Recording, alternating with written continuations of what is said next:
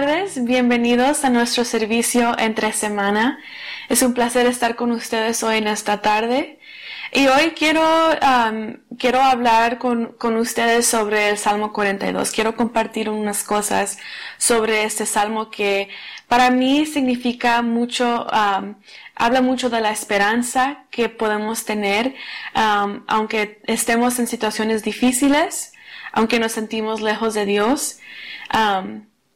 Entonces, antes de, empezar a, leer el Salmo, sí quiero compartir una historia con ustedes.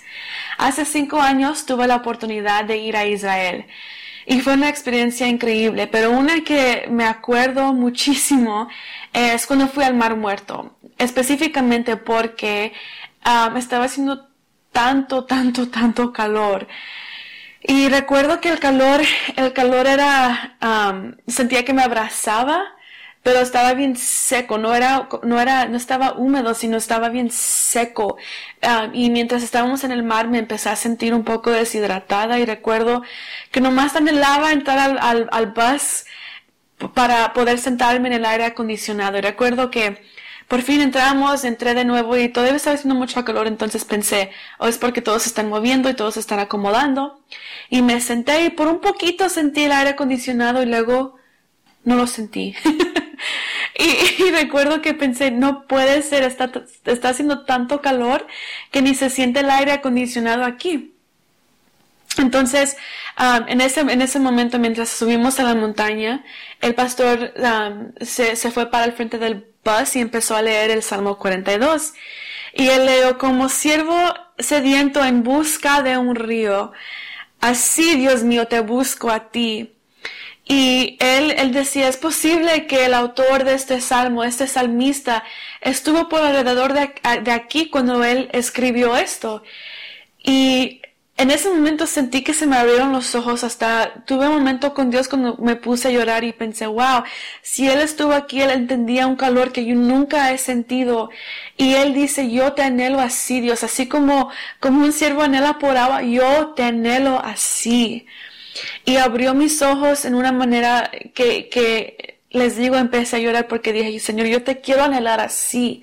Yo te quiero anhelar a ti así. Entonces, con eso en mente, en mente quiero, quiero orar. Gracias Dios por, por ese tiempo que podemos pasar juntos en tu palabra, Señor. Te pido que, que me use, Señor, que, que pueda comunicarme bien, Señor, y que tú hables a mi corazón, Señor, y que hables a los corazones de las personas que están escuchando hoy, Señor. Gracias porque tenemos esperanza en ti, nuestra confianza está en ti, podemos depender de ti, Señor. Te amamos. En el nombre de Jesús. Amén. El verso 1 empieza, como siervo sediento en busca de un río, así, Dios mío, te busco a ti. El verso 2 dice, tengo sed de Dios, del Dios de la vida. ¿Cuándo volveré a presentarme ante Dios? ¿Cuándo? Y me imagino que no es, no es así, sino ¿Cuándo volveré a presentarme ante Dios? Es más un clamor. ¿Cuándo? Eh, eh, podemos ver aquí que, que, este salmista no está por el templo y en algunos versos después vamos a ver que él no está por el templo donde, donde en ese tiempo pensaban, ahí está Dios, ahí, ahí vive Dios. Y él está diciendo, ¿cuándo volveré a prestar, a presentarme ante Dios? ¿Cuándo volveré a hacer eso? En el verso 3 dice, día y noche mis lágrimas son mi alimento, mientras a todas horas me preguntan, ¿dónde está tu Dios? Él está diciendo, mis lágrimas son mi alimento. Estoy llorando tanto, tanto me, tanto me la paso llorando todo el día que lo único que como, lo único que bebo es, son mis lágrimas. Y a todas horas me están preguntando, ¿dónde está tu Dios? ¿Dónde está Él? El verso 4 dice, cuando pienso en estas cosas, doy rienda suelta a mi dolor. Recuerdo cuando yo iba con la gente, conduciéndola al templo de Dios, entre gritos de alegría y gratitud. Qué gran fiesta era entonces, qué gran fiesta cuando yo recuerdo cuando iba con la gente, cuando iba al templo. Y mientras estaba leyendo eso, me, me, me recordé que es, siento que esto lo puedo aplicar ahorita. Me, me recuerdo cuando yo este, podía estar con gente. yo me acuerdo cuando yo podía uh, ir al templo de Dios. Yo me acuerdo cuando yo podía ir a la iglesia. Cuando yo podía reunirme con los hermanos. Yo me acuerdo cuando llegaba a la iglesia y estaba la hermana que me, que, que, que me daba el, café y el pan dulce. La hermana, el hermano que me, que me saludaba cuando yo entraba a las, a las puertas de la iglesia. El mujer que me, que me guiaba a mi silla. El equipo de alabanza. Qué lindo cuando cuando se escuchaba tan fuerte y nadie me podía escuchar cantar, no como ahora que estoy en mi casa y, y si yo canto todos me escuchan y no me quieren escuchar. Y ahora, hasta ahora, hasta ahora extraño recogiendo las sillas, haciendo el tear down. Cuánto extraño. Se me, se me hace la comparación un poco chistosa, pero, pero sí, eh, eh, eh, él está diciendo, yo, extraño esto. Cuando estaba con la gente, yo extraño cuando yo podía ir al templo. Y sé que algunos de ustedes, si no todos, extrañan eso, extrañan la comunidad, extrañan poder ir a la iglesia, ir a estar con Dios en ese específico contexto. Yo sé que ustedes saben que Dios está contigo en donde sea que tú te encuentres, pero sabemos que hay, algo diferente cuando nos reunimos juntos y extrañamos eso. Y luego él dice en el verso 5, ¿por qué voy a desanimarme? ¿Por qué voy a estar preocupado? Mi esperanza he puesto en Dios, a quien todavía seguiré alabando. Él es mi Dios y Salvador. Dice, ¿por qué voy a desanimarme? Yo extraño esto, yo extraño todo esto y mis enemigos me están preguntando dónde está tu Dios, pero no me voy a desanimar, no me, no me voy a preocupar. Mi esperanza he puesto en Dios y lo seguiré de alabar, lo seguiré de alabar, porque Él es mi Dios y Él es mi Salvador. Pero el verso 6 me siento muy desanimado. Empieza con, ¿por qué me voy a desanimar? ¿Por qué me voy a preocupar? Y el siguiente verso, me siento muy desanimado. y quiero enfocarme un poco en esto porque aquí en el Salmo y en montón de los salmos vemos esa tensión entre Dios eres grande, Dios eres fuerte, te alabo, eres poderoso, tú vas a ayudarme a triunfar sobre mis enemigos y luego vemos no voy a poder, eh, prefiero morirme, estoy, tengo tanta angustia, tanta ansiedad. Y vemos esto aquí en este específico salmo. ¿Por qué me voy a desanimar? ¿Por qué me, me voy a preocupar? Mi esperanza está en Dios. Y el siguiente verso, me siento muy desanimado. ¿Y cuántos nos sentimos así? Que tenemos días, a lo mejor entre horas, que nos sentimos bien, que podemos hacer todo y luego momentos después no puedo hacer nada.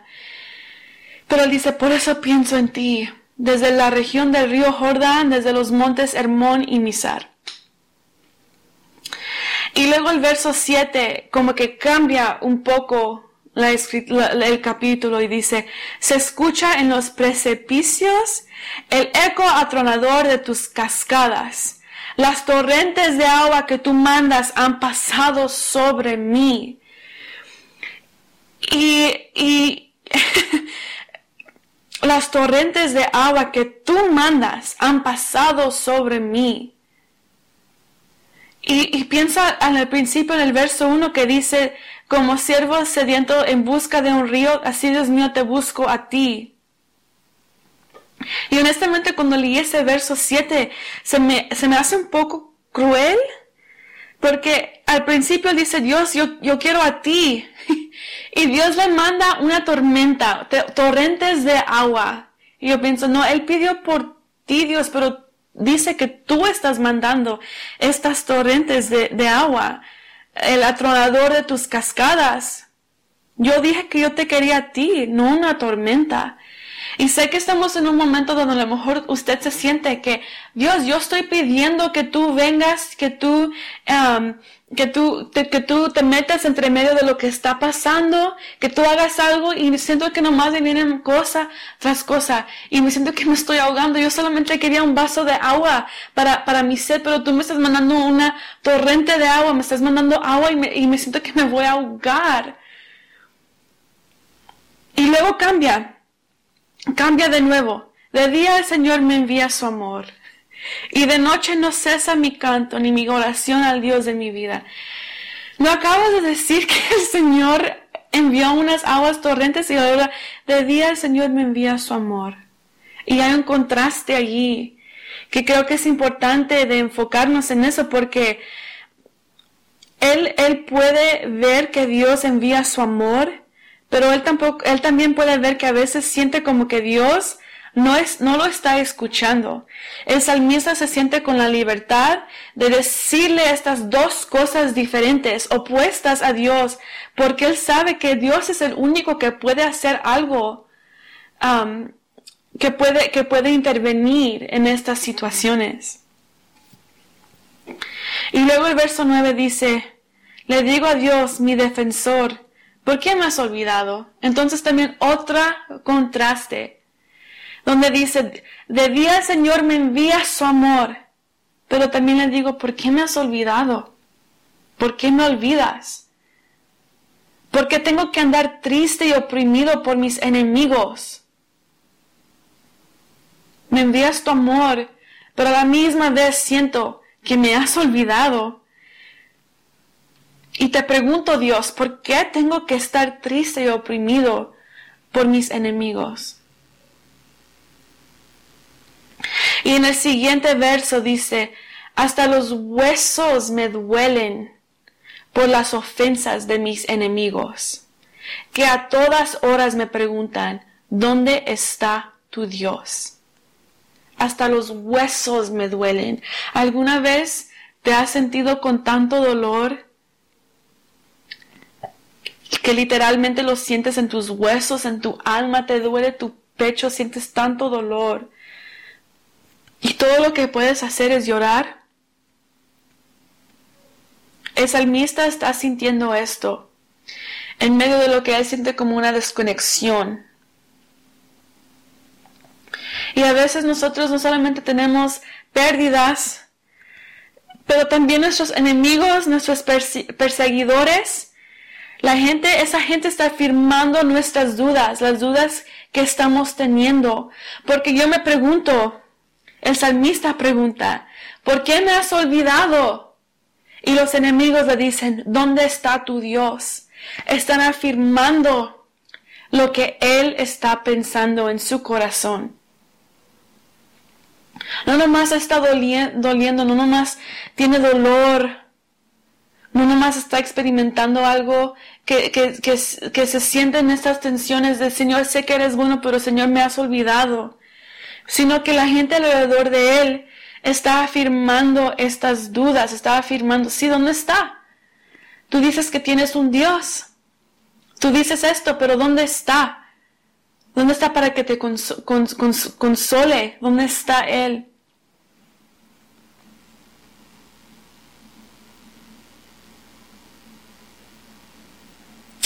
Y en el verso 11 dice, ¿por qué voy a desanimarme? ¿Por qué voy a estar preocupado? Mi esperanza he puesto en Dios, a quien todavía seguiré alabando. Él es mi Dios y Él es mi Salvador.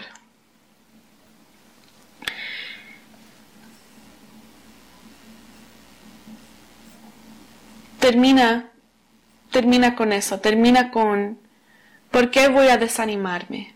¿Por qué lo voy a hacer? ¿Por qué voy a estar preocupado? Mi esperanza he puesto en Dios. Estos salmos muchas veces terminan en, en enfocándose en Dios y recordándose a sí, mismo el salmista. No, yo voy a poner mi mirada en Dios. Yo voy a poner mi esperanza en Dios. Y algo que esto me recuerda mucho e, e, esta, esta, este clamor que está haciendo el salmista. Me recuerda de Jesús tres veces en tres diferentes ocasiones donde él, um, él, él, clama esto. Y, y, es cuando Jesús, la primera que, en que piensas cuando Jesús está en la cruz y dice, mi Dios, mi Dios, ¿por qué me has dejado? ¿Por qué me has desamparado? En el libro de Marcos 14, 38 dice, siento en mi alma una tristeza de muerte. Les está hablando a los discípulos de, la muerte que, está por venir. En el libro de Juan también, en el mismo contexto, 12, 27, Juan 12, 27 dice, siento en este momento una angustia terrible. Y me recuerda a las mismas palabras, el mismo sentido que está experimentando este salmista. ¿Por qué me has dejado? Jesús dice, le dice a Dios. Siento en mi alma una tristeza de muerte. Siento en este momento una angustia terrible. Jesús está preocupado, aunque Él está haciendo exactamente lo que tiene que hacer. Voy a decir eso de nuevo. Jesús está preocupado tiene una angustia terrible, tiene tristeza, aunque Él está haciendo exactamente lo que tiene que hacer. Él sabe que tiene que ir a la cruz. Él lo sabe. No es, no vamos contra nuestra fe cuando nos preocupamos. Porque muchas veces en nuestra preocupación es cuando estamos haciendo exactamente lo que Dios nos ha llamado a hacer. De hecho, nuestras almas podrían estar preocupadas por esa misma razón, porque estamos haciendo lo que Dios quiere que nosotros hagamos. Y leemos eso continuamente en el libro de los Salmos. Tú eres mi Dios, yo confío en ti, mi esperanza está en ti, pero estoy bien preocupado. ¿Dónde te fuiste y por qué te fuiste? Vemos eso mucho en, el libro de los Salmos. Y quiero leer una cita um, y va así. Es por eso que la fe, donde sea que se convierte en esperanza, no causa descanso, sino inquietud. No paciencia, sino impaciencia. No calma en el corazón inquieto. No calma el corazón inquieto, sino que es este corazón inquieto en el hombre. Aquellos que esperan en Cristo ya no pueden soportar la realidad tal como es, sino que comienzan a sufrir bajo ella para contradecirla. La paz con Dios significa conflicto con el mundo.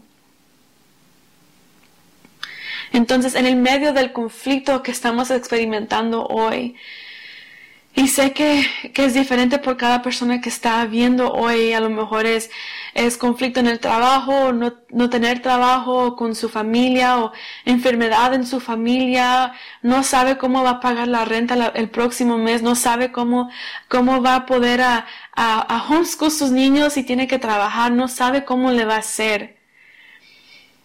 Pero déjeme decirle que podemos poner nuestra confianza y nuestra esperanza en Dios.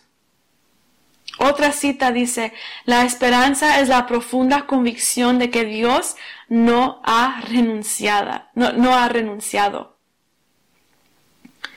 Es la esperanza, hope en inglés, es la profunda convicción de que Dios no se ha renunciado, no ha renunciado. Entonces, a través de este salmo, me pongo a pensar que, que y, lo, lo, subrayé un poco cuando estaba leyendo, pero la diferencia en lo que él dice y se está preocupando y, y, luego se siente bien animado y luego bien desanimado. No me voy a desanimar, me siento muy desanimado. Pero pienso que, que eso es bien sano que una señal de un discípulo maduro de Jesús es poder aferrarse a la atención de ambos. De Dios, yo sé que estás conmigo, yo sé que no me has dejado, aquí te siento. Y Dios, pero ¿por qué también siento que a veces que me has dejado? El salmista después de cada queja se recuerda él mismo y lo dice dos veces en este salmo. Mi esperanza he puesto en Dios, a quien todavía seguiré alabando. Él es mi Dios y Salvador. El salmista no simplemente anhela la salvación, él anhela a Dios. Él no simplemente quiere salir de, donde está, de donde se, de donde se está quejando de, eso. Él anhela a Dios. Él no simplemente anhela la, liberación de su problema, de lo que está enfrentando. Él anhela a aquel, aquel que no puede liberar. Al principio leemos que la liberación viene de Dios.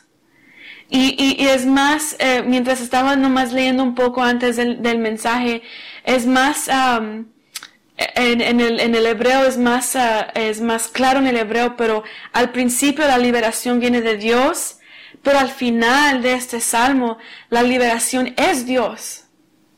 No solamente viene de Dios, pero Él es nuestra liberación. Cada preocupación la puedes tener. Nos preocupamos como humanos. E, eso pasa. Pero, pero asegúrate de que sigues poniendo tu esperanza en Dios. De que Él es lo que tú necesitas. Que más, más que, más feo, más que, que, um, que, que, salir de este problema. Lo que tú necesitas es Dios, lo que yo necesito es Dios y nos podemos agarrar de Dios. Entonces me encanta cómo empieza este salmo que habla de, de yo, yo te anhelo a ti, Dios. Y sé que está pasando esta cosa y esta cosa y me, y estoy aquí, estoy bien, estoy aquí, no me siento bien, pero yo te anhelo a ti. Y este salmo es un ejemplo tan hermoso de, de la vida de, yo pienso, de un, de un cristiano, de un, de un um, seguidor de Jesús, discípulo de Jesús sano, que a veces nos encontramos en situaciones donde, donde no, no podemos pensar en, en, en cómo vamos a salir de esto. Pero lo digo una vez más, que una señal de un discípulo maduro de Jesús, un seguidor de Jesús, es poder estar en la atención de Dios, yo sé que estás conmigo, aunque a veces no lo siento, pero mi esperanza sigue eh, siendo en ti, sigue, estando en ti. Aunque la gente alrededor me diga, ¿dónde está tu Dios? Yo sé dónde Él está. Aunque, aunque esos, esas palabras afirman mis dudas, yo sé dónde está Dios. Y yo me puedo, yo me puedo agarrar de Él en estas circunstancias.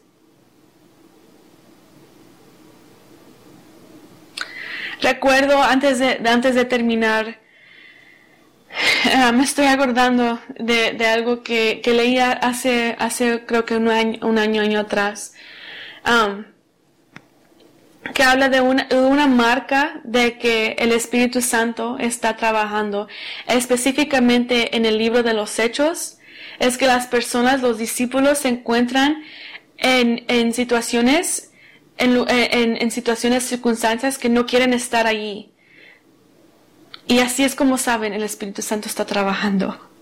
Porque no quiero estar aquí, no quiero ir para allá, no quiero estar con ellos, y es así como ellos sabían, es así como nosotros como, cuando estamos leyendo podemos ver, ah, ahí está trabajando el Espíritu Santo. Yo sé que estamos en un tiempo diferente. Hay mucha duda, mucha, mucha incertidumbre.